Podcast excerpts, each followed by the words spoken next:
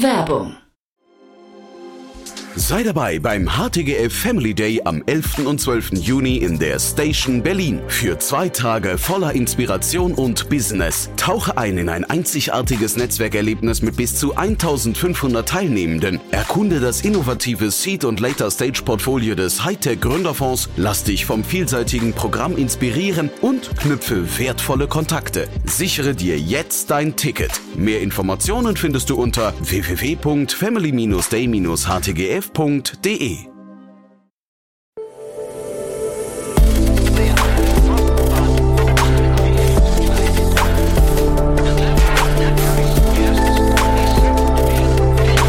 Startup Insider Daily. Investments und Exits. Herzlich willkommen zu Startup Insider Daily. Mein Name ist Jan Thomas und das hier ist unser morgendliches Format Investments und Exits. Ihr wisst ja, wir begrüßen hier jeden Morgen die wichtigsten Investorinnen und Investoren aus Deutschland, Österreich und der Schweiz und wir sprechen über Finanzierungsrunden und über Exits und über alles, was wichtig ist oder wichtig wird. Heute, und ich freue mich wirklich ganz besonders, nach längerer Zeit mal wieder, ich glaube fast ein Jahr ist es her, dass Barbot Namini hier zum letzten Mal zu Gast war von HV Capital. Und Barbot, wer ihn nicht kennt, ist ein ausgewiesener Fintech-Experte und dementsprechend haben wir heute auch ein Fintech-Unternehmen, ein Exit besprochen. Wir haben aber auch über den KI-Markt gesprochen und da hat Barbot seine Beobachtungen geteilt. Auch sehr, sehr spannend, denn natürlich passiert dort auch gerade unglaublich viel. Deswegen freut euch jetzt auf ein tolles Gespräch. Jetzt mit Barbot Namini, Partner von HV Capital. Startup Insider Daily.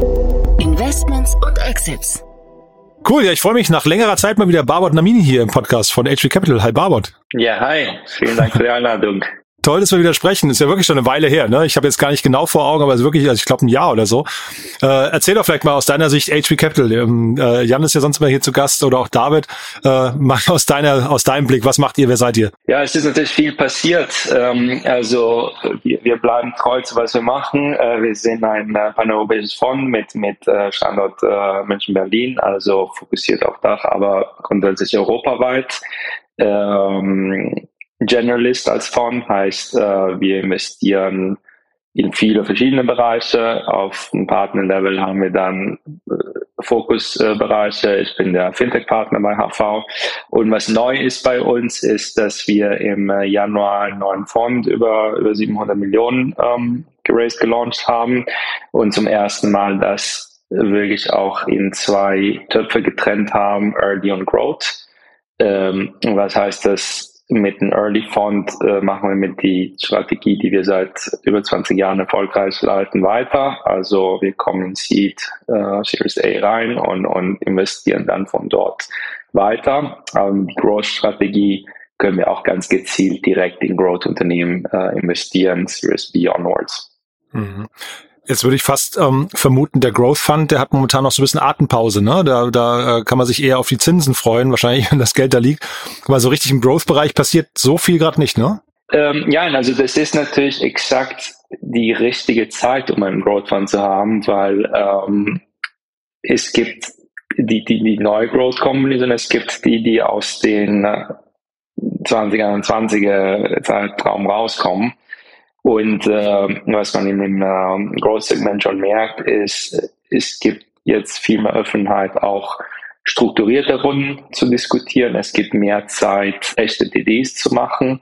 Und es gibt vor allem äh, weniger Competition. Mhm. Ähm, das heißt, gute Companies gibt es weiterhin im Markt. Unser Growth-Team ist auch äh, beschäftigt äh, mit Deal-Sourcing. Ähm, zwei Investments haben wir schon äh, getätigt. Ähm, das heißt, eigentlich ist es eine sehr positive Zeit. Ähm, ich würde mal vermuten, viel besser als 21. cool. Und äh, vielleicht nehmen wir das mal zum Anlass, weil du hast ähm, ja zum einen gerade gesagt, du bist der Fintech-Partner und zum zweiten hast du gesagt, Unternehmen, die aus dem 2021er Umfeld rauskommen. Darüber sprechen wir jetzt. Ne? Wir sprechen über ein Unternehmen aus Berlin, Fintech-Unternehmen, äh, äh, das, glaube ich, genau aus dem 2021er Umfeld äh, ent entwachsen ist. Ne? Genau. Wir sprechen über Denario vor kurzem kam die Nachricht, dass äh, PandaDoc ähm, Denario gekauft hat, das Berliner Fintech Denario. Und erstmal können wir ein bisschen schauen, um was geht es überhaupt, aber dann auch mehr um den Markt und um M&A sprechen, mhm, weil ähm, da passiert natürlich viel im Fintech-Bereich. Aber jetzt kurz zu Denario. Denario ist aus den ganze Kohorte Payment Fintechs entstanden. Ähm, die war ja eine sehr, sehr busy, crowded Kohorte in den letzten Jahren, auch aus dem Hintergrund, dass wirklich viel gerade im, im ähm, Zahlungsinfrastruktur passiert global, ob das Open Banking ist, ob das mit digitale Währungen ähm, neue Modelle kommen. Und da sind wirklich viele Startups entstanden. Und viele davon auch in den Bereich B2B Payments. Und Denario war genau in dem Bereich unterwegs, also SME B2B Payments, wo es weiterhin sehr viele Komplexitäten gibt. Also im Vergleich zum B2C-Segment ähm, sind B2B-Payments dann doch immer äh, schwieriger. Man hat längere Zahlungszyklen, man hat manchmal Factoring dazwischen. Die Zahlungen kann man vielleicht auch nicht in einem Schlag machen, sind zu groß, man braucht KYB, KYC und es gibt einige Firmen, die sich genau in, in den Bereich spezialisieren. Denari war ein davon. Und PandaDoc natürlich als viel größere Unternehmen, die eher in den Bereich DocuSign unterwegs sind. Die haben natürlich sehr viele B2B-Kunden, die sind in diesen Workflow schon rein integriert, also Dokumente, äh, Invoices, alles, was man über die Plattform schicken kann. Und Payments da rein zu integrieren, macht natürlich sehr viel Sinn, äh, um den ganzen Workflow dann, dann zu ownen und, und äh, bestimmen zu können. Mhm. Ich höre raus, du, du gewinnst dem Deal eigentlich was Positives auch ab, ne? Ja, klar. Also man muss einmal äh, von draußen betrachten, also man kann die Class of Empty Sicht nehmen und sagen, na gut, Firma, die ähm, eine Seed-Runde geraced hat und dann sofort verkauft wird zu einem Preis, der nicht genannt wird, das klingt sehr nach Equihire, das klingt nach die Investoren haben nicht mehr so ganz dran geglaubt oder der Funding-Runde ist geplatzt äh, und die Firma könnte nicht weitermachen. Aber man kann es auch anders schauen und sagen, es sind sehr viele Firmen entstanden in, in, in den Fintech-Bereich in Europa, europaweit, in die verschiedenen Regionen. Jede von diesen Teams, von dieser Firmen hat ein ganz klares Know-how, wenn es um Regulatorik geht, wenn es um lokale Payment-Dienste geht oder was immer der, der, der Fintech-Ansatz ist. Und in einem anderen Bereich wäre vielleicht die Firma pleite gegangen. Aber in Fintech, dadurch, dass es auch so viel Knowledge gibt, das ist auch was wert für jemanden, der extern aus dem Land im Land reinkommen will. Das heißt, der M&A-Markt ist schon dynamischer. Das sehen wir auch äh, im Bereich. Da passiert gerade viel. Und das kann man auch als Positives sehen, weil jetzt hat der Nagel ein neues Zuhause und die können in ein anderes Unternehmen wachsen, obwohl die Zeiten schwierig sind und vielleicht als Standalone die keine Finanzierung mehr gekriegt hätten. Mhm. Der Philipp Pohlmann, ich weiß gar nicht, äh, kennt ihr euch? Äh, möglicherweise habe ich das zumindest ich gedacht, ihr, ihr könntet euch kennen, weil der war ja vorher bei Konto und Konto wiederum ist ja die, die, die neue Heimat von Penta, ne? Und äh, ich dachte, vielleicht ist das sogar, weil bei Penta wart ihr beteiligt, oder? Habe ich das äh, falsch in? Genau, bei Penta waren wir beteiligt, bei Konto sind wir beteiligt, weil die Transaktion war natürlich eine Share-Transaktion. Mhm. Und genau, äh, mit Philipp hatte ich auch in der Vergangenheit gesprochen, ähm, Top-Typ äh, war bei ihr Konto natürlich sehr wichtig als erster Mann in Deutschland und äh, wie gesagt, ähm, Palmer hätte auch den Namen nicht gekauft, wenn sie nicht den Talent super gefunden hätten. Mhm. Und ich habe mich, als ich diesen Deal gesehen habe, habe ich mich gefragt, wie findet eigentlich jemand wie Denario PandaDoc oder umgekehrt? Weil das ist ja, das sind jetzt nicht die totalen klaren Suchfelder eigentlich, oder? Dass man dann genau weiß, dass ein PandaDoc in dem Moment eigentlich das Thema Payment bei sich integrieren könnte. Also ich gehe eher davon aus, dass es, ohne das zu wissen, dass es eher von der anderen Seite kommt und ein PandaDoc sagt, ich, ich will in Deutschland irgendwas etablieren oder, oder größer werden und dann sie sich gezielt den, den, den Space anschauen. Äh, wie gesagt, der Fintech-Markt, vor allem Payments, ist gerade sehr fragmentiert mit extrem vielen Teams europaweit. Mhm. Aber das ist genau deswegen auch ein extrem interessantes Markt. Also zum Beispiel nur, äh, wenn wir wieder kurz auf, also auf eine B2C-Seite gehen, was in Open Banking gerade passiert, ist extrem interessant und strategisch relevant für viele. Mhm. Und es wird zwei, drei Firmen geben, die vielleicht riesig werden und bestimmt 20, die trotzdem einen Wert haben. Und ein Player wie PandaDoc kann natürlich sagen, okay, ich bin in Europa, Payment ist Teil von meiner Proposition. Mit paar angestellte Mitarbeiter, die ich aus Amerika schicke, wird es vielleicht nicht klappen, oder es wird zu lang dauern. lass mich schauen, was es so auf dem Markt gibt. Und dann der Filter ist natürlich mein Budget. Ich kann sagen, na gut, wenn mein Budget 100 Millionen ist, dann gehe ich gezielt auf die Kohorte von Firmen. Wenn mein Budget ein anderes ist, dann, dann halt eine andere Kohorte und dann filtern sie runter und schauen, was es für Companies gibt. Mhm. Pandadoc von außen betrachtet äh, wahrscheinlich sehr erfolgreich, ne? weil die gibt's seit 2011, ähm, haben in der Zeit 50 Millionen eingesammelt. Das ist nicht unendlich viel, finde ich. Äh, und du hast ja eben den, die Brücke schon geschlagen zu DocuSign. Ähm, die Unternehmen zeigen ja eigentlich, was die, die Marktbewertung hinterher auch hergibt. Ne? DocuSign hatte ich geschaut, irgendwie so, glaube ich, knapp 10 Milliarden momentan noch wert an der Börse, hat natürlich einen krassen Börsenkursverlust hinter sich, aber nichtsdestotrotz irgendwie eine, eine gute Story eigentlich. Ne? Das heißt, der Markt an sich ist, glaube ich, erfolgreich, oder? Genau. Ich, ich sehe es als sehr positive Story. Ich sehe auch oft das Positive in, in unserem Markt als Early Stage Investor. Aber mhm. wie gesagt, ich würde jetzt keinen Engel finden, um, um, um die News negativ darzustellen. Mhm. Es ist ein sehr schwieriges Markt gerade. Und wenn man es schafft, nach nur einem Jahr, trotz vielleicht etwas dann nicht geklappt hat, eine Erfolgsstory draus zu machen, äh, Chapeau an alle Beteiligten und, mhm. und ähm, Genau, an Philipp. Mhm. Und äh, nee, also ich will jetzt auch nicht das Haar in der Suppe suchen, im Gegenteil, ich finde das auch großartig und ich hatte den Philipp auch im Podcast mal vor ähm, anderthalb Jahren, ich fand den wirklich äh, sehr, sehr cool. Äh, nichtsdestotrotz, dieses, ähm, dieses Thema, Peter Thiel hat mal gesagt, das Problem äh, in Deutschland ist, wir verkaufen zu früh. Ne? Das heißt, auch so ein WhatsApp oder sowas würde in Deutschland halt nicht existieren in der Größe, weil man einfach viel zu früh verkauft. Ist das jetzt hier tatsächlich dann dem Marktumfeld geschuldet, weil dann eben jetzt auch die äh, Investoren der nächsten Runde irgendwie sich gerade ein bisschen schwer tun und zurückhaltend sind? Oder war jetzt für den Nario dann vielleicht auch hinterher die Story der Größe oder der Wettbewerb war, war vielleicht aber zu groß oder sowas, dass man einfach äh, vielleicht zu früh Dinge nie, äh, versucht hat, aber die äh, nicht weit genug geguckt hat zum Beispiel? Ja, ich glaube, dieses, diesen einen Statement von Brazil, der hält nicht mehr in Europa, weil ähm, das, das war absolut korrekt in einer Zeit, wo es halt kein Venture Capital Funding gab, mhm. nach einer Series B und so. Und dann ist auch klar, na gut, wenn das Maximum, dass du ähm, ganz 20, 30 Millionen sind, dann wird es auch schwer, 10 Milliarden Wert zu wirtschaften, weil mhm. gut, du hast nur so viele Mittel und dann arbeitest du Richtung 100, 200 Millionen Exit. Das hat sich natürlich komplett gedreht in den letzten Jahren. Es ist viel mehr Venture Capital auch in Europa gekommen, sowohl von lokalen Players wie uns, als auch äh, internationale Players, die immer mehr sehen, dass in Europa auch sehr große Companies gebaut werden. Und wenn man nur die letzten zehn Jahre schaut, was für, wie viele Companies in Milliardenbereich geexitet haben, an der DAX über 10 Milliarden bewertet waren, in UK etc.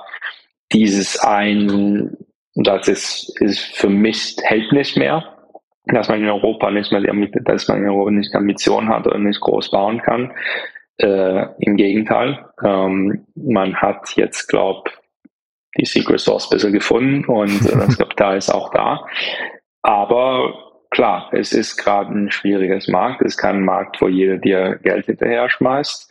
Und im Early Stage sind die Missrates auch relativ hoch, sowohl in Amerika als auch in Europa.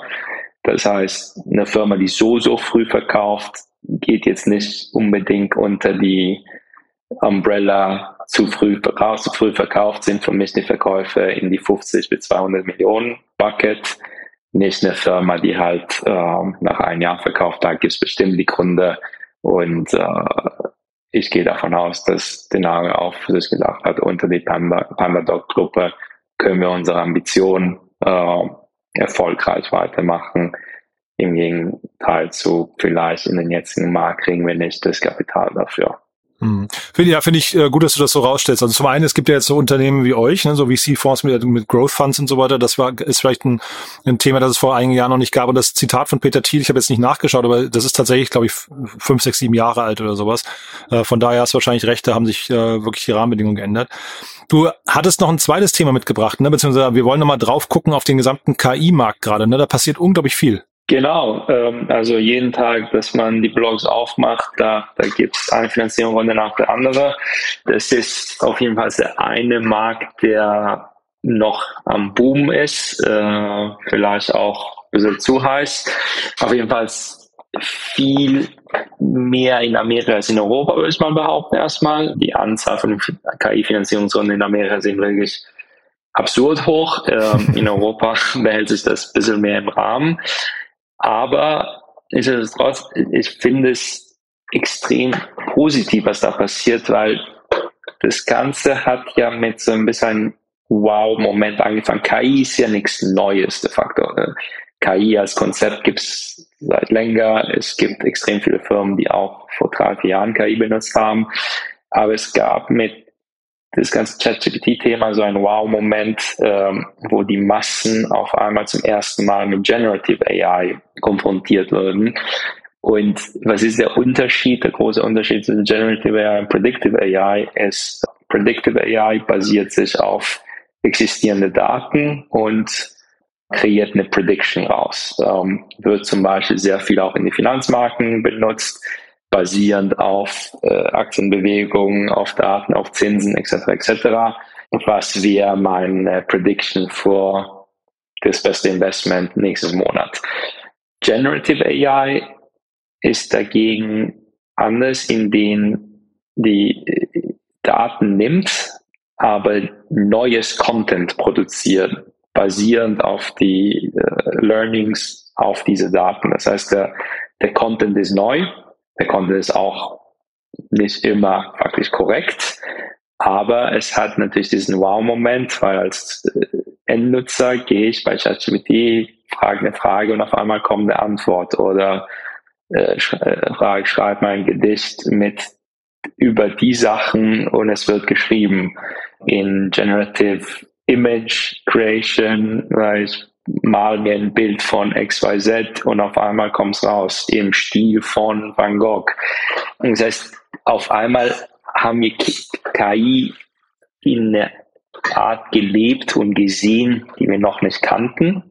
Und das Positive dran war, das hat KI als Ganzes wieder an the forefront gebracht. Und wir sehen als, als Investoren immer mehr, wie Firmen, die vielleicht jetzt nicht auf KI basiert waren, sehr sinnvoll KI in ihre Modelle reinbringen. Das heißt jetzt nicht eine reine KI-Firma, sondern ein Startup, die irgendwas anderes macht und durch KI enorm viel Wert generiert und, und äh, kreiert. Ähm, und Beispiele sind ähm, in, in uh, Healthcare-Bereich. Also da kann man sich schon vorstellen, dass eine Kombination von Arzt mit KI viele Prognosen, Analysen tausendmal besser machen kann, weil du kannst die Erfahrung vom Arzt mit einer Datenbank von hunderte von tausend von Bildern äh, kombinieren und sofort auf die Probleme schauen. Ähm, du kannst KI in die Finanzmärkte extrem gut benutzen, zum Beispiel äh, Financial Advisory. Äh, es gibt eigentlich keinen Grund, wieso heute für relativ simple Sachen du nicht sofort eine Top-Antwort bekommen solltest. Also die KI schaut auf dein Konto, auf die Produkte, die du hast, Kreditkarten und dann empfiehlt dir relativ schnell und einfach, wie du dein, deine Finanzen optimieren kannst. Oder äh, wie im äh, Fall von der Finanzierung, die wir auch gestern gesehen haben, Metro heißen die in Finnland, wie die KI die ganze Bauindustrie verbessern kann, ähm, indem sie viel mehr Daten in, in, in, in eine Plattform haben und auch über KI dann, dann ähm, Insights gewinnen können als Bauunternehmen, als, als Investoren etc., um in der Industrie, die noch sehr manuell mit fragmentierten Daten auf einmal digital agieren zu können. Das heißt, wir sehen gerade KI überall. Das ist nicht unbedingt Generative AI, oft ist es Predictive AI, ähm, aber es beschleunigt gerade unsere ganze Industrie. Und das ist ein sehr, sehr positives Effekt, den wir gerade sehen. Ist, ist schon faszinierend, ne, was da jetzt gerade an Möglichkeiten so entsteht, ja, finde ich. Ne? Und absolut. ich habe so das Gefühl, ich weiß nicht, wie du das siehst, äh, man hat so das Gefühl, zum einen es sind so diese repetitiven Arbeiten, die halt irgendwie ähm, möglicherweise weggenommen werden könnten, perspektivisch von Menschen, was ja irgendwie eigentlich vielleicht kurzfristig, da haben Leute immer Angst, aber kurzfristig ähm, vielleicht auch eine kurze Delle ist, aber eigentlich langfristig ein tolles Szenario, wenn der Mensch irgendwie äh, dröge Arbeiten nicht selbst machen muss. Und dann aber eigentlich das, was du gerade gesagt hast, überall da, wo große Daten sind, das bedeutet ja eigentlich, dass man versucht, auf Basis von Daten auch irgendwelche Entscheidungen zu treffen. Das fällt dem Menschen wahrscheinlich hinterher deutlich schwerer als eine Maschine, würde ich fast denken, oder? Ja, also man, man, wenn man genug Historien, genug Daten hat, man sollte eigentlich an bessere Entscheidungen kommen. Und es gibt Felder, wie, wie gesagt, wie äh, Healthcare, wo es weiterhin wichtig ist, auch einen Kontrollmechanismus äh, drauf zu haben, weil da darf man keinen Fehler machen. Und es gibt Felder, wo ein Fehler toleriert werden kann und da kann das Ganze nur über eine Maschine laufen, über KI. Und die Ängste sind auch, also immer wenn neue Technologien kommen, da gibt es die Ängste, oh, mein Job wird es nicht mehr geben. Aber in der Regel ist es so, dass wenn die Technologie die Produktivität erhöht, und KI tut es auf jeden Fall, dann ist es fast immer ein Net Positive. Weil klar, es gibt Jobs, die ersetzt werden, werden aber es werden viele neue Jobs kreiert, die Produktivität als Ganzes steigt in, in der Gesellschaft. Das heißt, die Wirtschaft steigt und net, net am Ende ist es ein positives Phänomen, der, die, all, die alle halt nach oben bringt.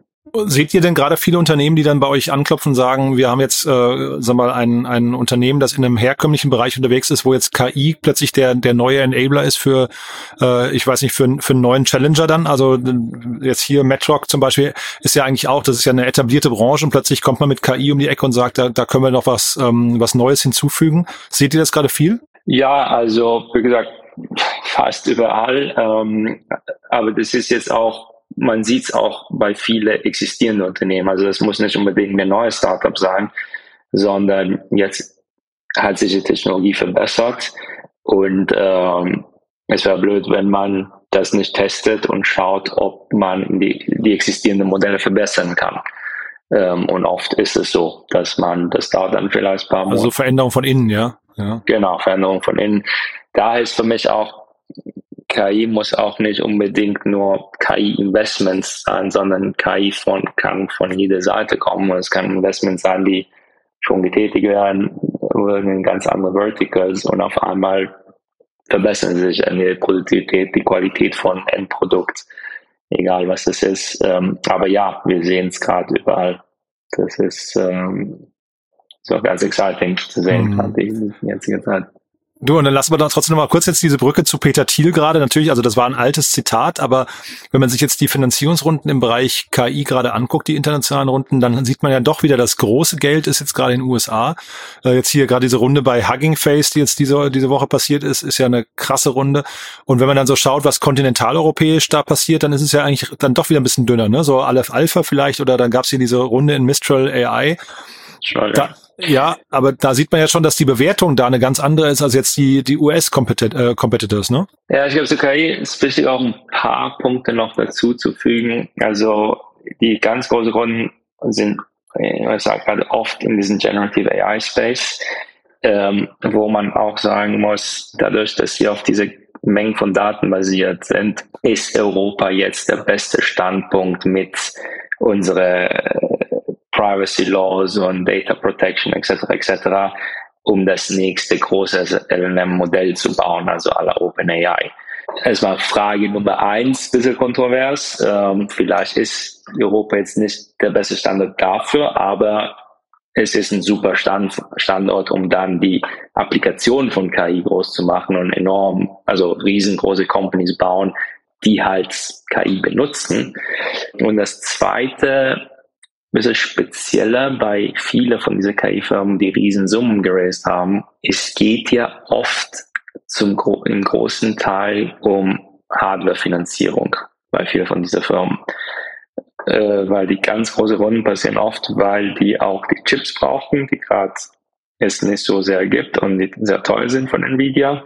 Und auch eine Mistral, das war ein Großteil, um überhaupt die Kapazität zu bauen, um die Modelle laufen lassen zu können. So, und genau, das ist ein bisschen das Spezielle daran. Ähm, man muss auch eine Art von Investor haben, die okay sind mit dem Fakt, dass vielleicht die ersten 100 Millionen einfach in Hardware investiert werden, bevor man überhaupt an die Software kommt. Mhm. Ich hatte bei Mistral nur das Gefühl, dass da, also da wurde ja auch viel investiert, ich glaube so 120 Millionen oder sowas, aber da war die, die Bewertung hinterher deutlich geringer. Ne? Wenn man in den USA eine 120 Millionen Runde macht, dann hat man halt irgendwie eine, eine Billion-Dollar-Company. In Europa halt gefühlt noch nicht. Ne? Deswegen äh, wollte ich ja nur kurz drauf sprechen kommen. Ja, ja, aber wie gesagt, das Mistral war genau auch so ein Fall, wo die, die waren ja eigentlich, das war eine Seed-Company ohne Traktion und, und ja, sogar Pre-Seed gefühlt, ne? Ja, irgendwie. Oder also, Pre-Seed, genau. Ja, ne? Und ähm, das Geld war jetzt dafür da, um die Hardware zu kaufen, im mhm. größten Teil. Und da in, in den Anhang ist die Bewertung natürlich eine sehr satte Bewertung, weil als Investor sagst, ich kaufe dir die Hardware, du hast noch nichts und überhaupt, um die Verwässerung irgendwie zu normalisieren, muss ich dir halt eine 200, 300 Millionen Bewertung zahlen obwohl ich mir jetzt gerade gar nichts noch kaufe, sondern ja. Potenzial nach vorne. In eine normale Pre-Seed-Runde mit Top-Gründer, das wäre vielleicht eine 20, 30 Millionen Bewertung gewesen und das wäre ja eine extrem hohe Bewertung gewesen, wenn du pre-everything 30 Millionen zahlst. Das stimmt. Das ist schon ein Signal, dass, dass es ein Top-Gründer-Team ist und Supervision. Diese AI, Hardware, Heavy Cases sind halt bisschen speziell in dem Sinne. Mhm. Du, auch auf die Gefahr hin, dass wir jetzt überziehen, ähm, aber vielleicht nochmal eine ganz kurze Frage zu Hugging Face. Ich weiß nicht, wie, wie sehr du dir die angeguckt hast. Kannst du dir die Bewertung erklären? Also 4,5 Milliarden jetzt, die Runde waren 235 Millionen Dollar. Mit was kann man die vergleichen? Ich habe das versucht, mir so eine irgendeine Analogie äh, zu bauen. Ist das dann so ein Discord oder Reddit oder äh, würdest du sie als Schaufelverkäufer sehen oder wie würdest du die einordnen?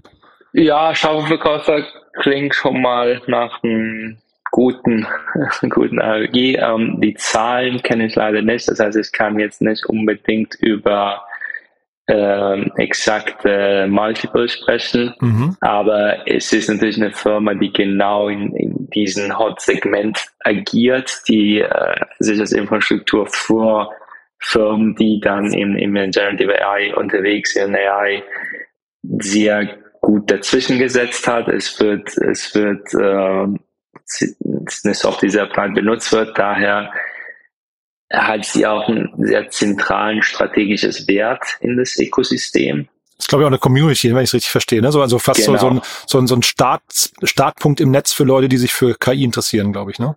Genau, und die dann auf die Plattform die Modelle bauen.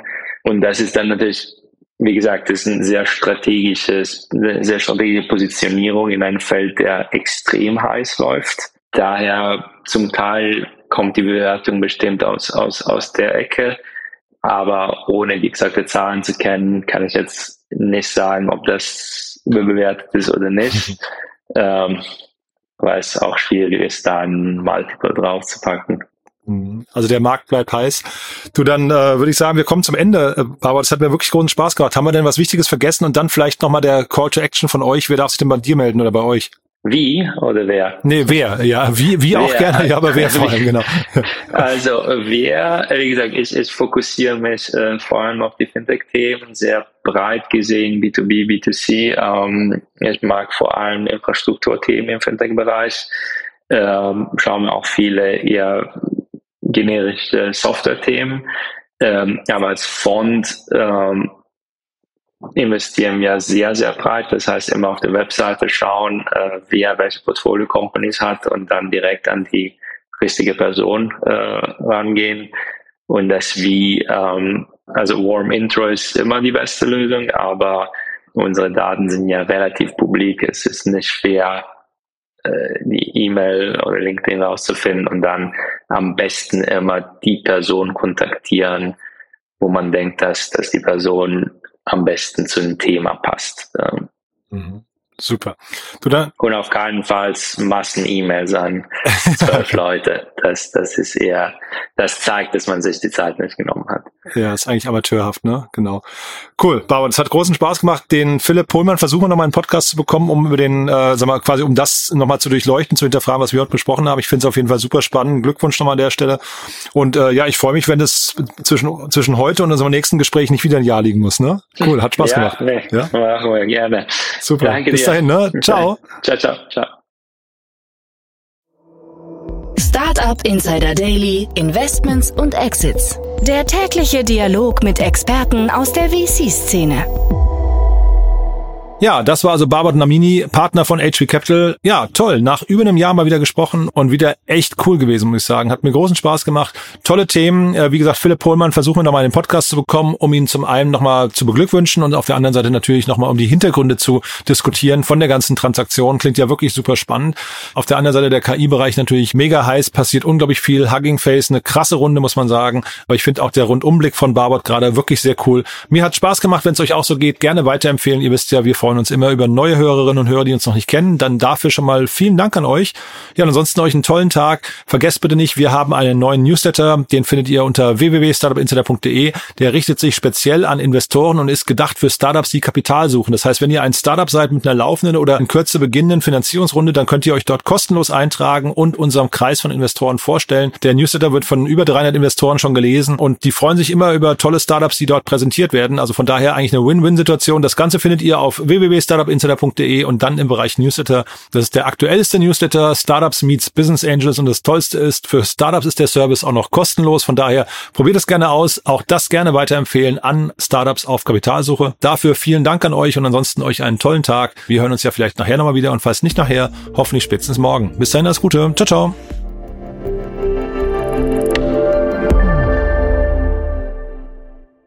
Diese Sendung wurde präsentiert von Fincredible. Onboarding made easy mit Open Banking. Mehr Infos unter www.fincredible.io.